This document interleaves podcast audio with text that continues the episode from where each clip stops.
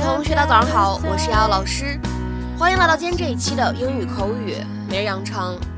在今天这期节目当中呢，我们来学习这样的一段英文台词，它呢依旧是来自于《绝望的主妇》第一季第二十集。首先呢，我们先来听一下这样一句话。So there's quite a show you put on tonight. So that was quite a show you put on tonight. 今晚这场戏你演的不错啊。So that was quite a show you put on tonight. So that was quite a show you put on tonight. So that was quite a show you put on tonight. 那么在今天这一段英文台词当中呢，我们需要注意下面的这样的几处发音技巧。首先呢，一开头的位置 that was。那么这样的两个单词呢放在一起，我们说会有一个类似于不完全爆破的处理。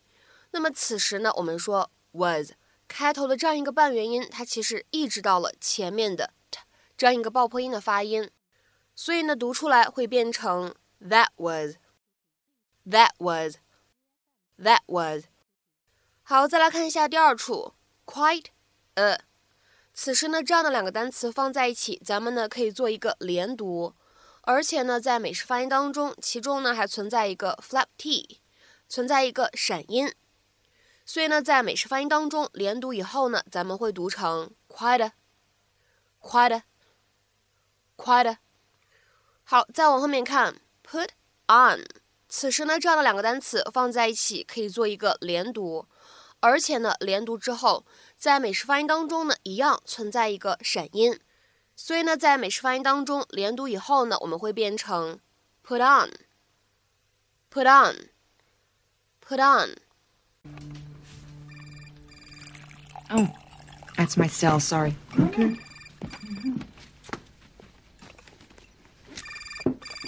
Mm. Oh God, it's Peterson. Excuse me. Peterson? Hello. Yeah.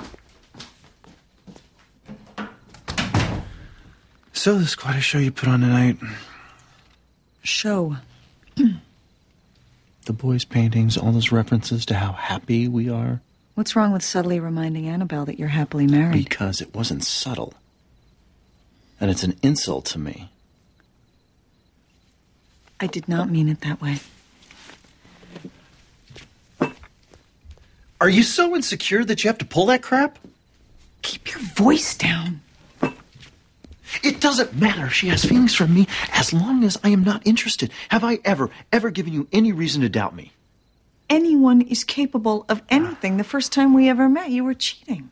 With you. Cheating with you. It's a pattern of behavior. Ah, give me a break. Well, what am I supposed to do? You hire your old girlfriend and you don't tell me about it for three months? I could have told you from day one and you would still be jumping down my throat. No, Annabelle is ancient history. She's in the next room. How long do we have to be married, Lynette? How long until you actually trust me? I trust you. How many times have you said to me, if you ever touch another woman, I will take the boys and I will walk out of here and you will never see us again? Well, that's just something wives say to their husbands. Not all wives. God, Lynette, you're just so convinced that I'm going to be unfaithful. It, it makes me sick. The, the distrust, the paranoia. You know, no, it seems like you're not going to be happy until you drive me out of this marriage just to prove yourself right. Okay, wait. Forget I said that. It's too late. You said it. Well, then just consider it something that husbands say to their wives. Well, Peterson's on cloud nine. He discovered some inside scoop on the Metro account. The bad news is we're going to have to redo the entire presentation. Tonight? They need it first thing in the morning. Peterson says we might be pulling an all-nighter. Well, I can't drive. I've been drinking. I'll drive. Come on. Thanks. Don't worry, Lynette. I'll deliver him back to you as soon as I can. Please do.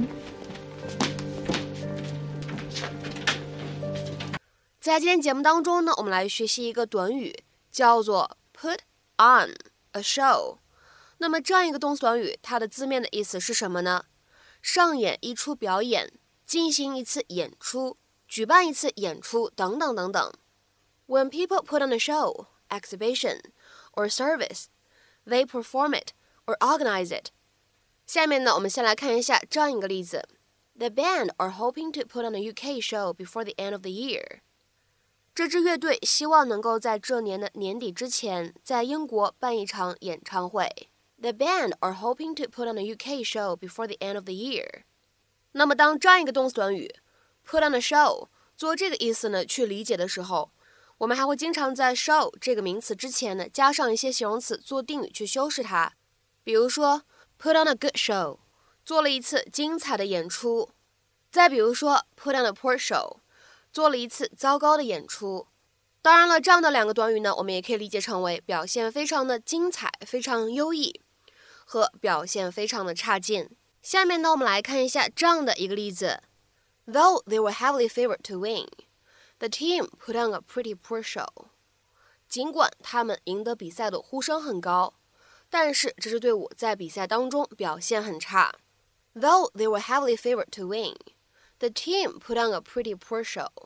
那么在我们今天这个视频片段当中呢，你会发现它其实不是正儿八经做表演啊、做演出这样的一个场合。在英文口语当中呢，put on 它的话呢，除了穿上啊这样的意思以外，其实呢有一条这样的含义。各位同学呢，一起来看一下：If you put on a way of behaving, you behave in a way that is not natural to you, or that does not express your real feelings。假装、佯装、演戏。装出什么什么的样子。比如说呢，我们来看一下这样的三个例子：Stop putting on an act and be yourself。别装腔作势了， 做你自己吧。Stop putting on an act and be yourself。再比如说那，我们来看这样一个例子：She had hoped the couple would put on a show of unity。她之前呢还希望那对夫妻能够表现出来夫妻和睦相处、团结一致的样子。那么其实这个例句当中的用法呢，跟我们视频当中的用法呢是一样的啊。She had hoped the couple would put on a show of unity。再比如说那，我们来看最后一个例子。It was hard to believe she was ill. She was putting it on。很难相信她病了，她是假装的。It was hard to believe she was ill. She was putting it on。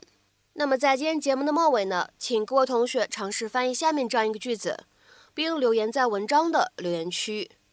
考虑到孩子们完全是靠自己，他们的表演算是非常杰出了。考虑到孩子们完全是靠自己，他们的表演算是非常杰出了。那么这样一个句子应该如何使用我们刚刚讲解过的短语去造句呢？期待各位同学的踊跃发言。我们今天这期节目呢，就先讲到这里，拜拜。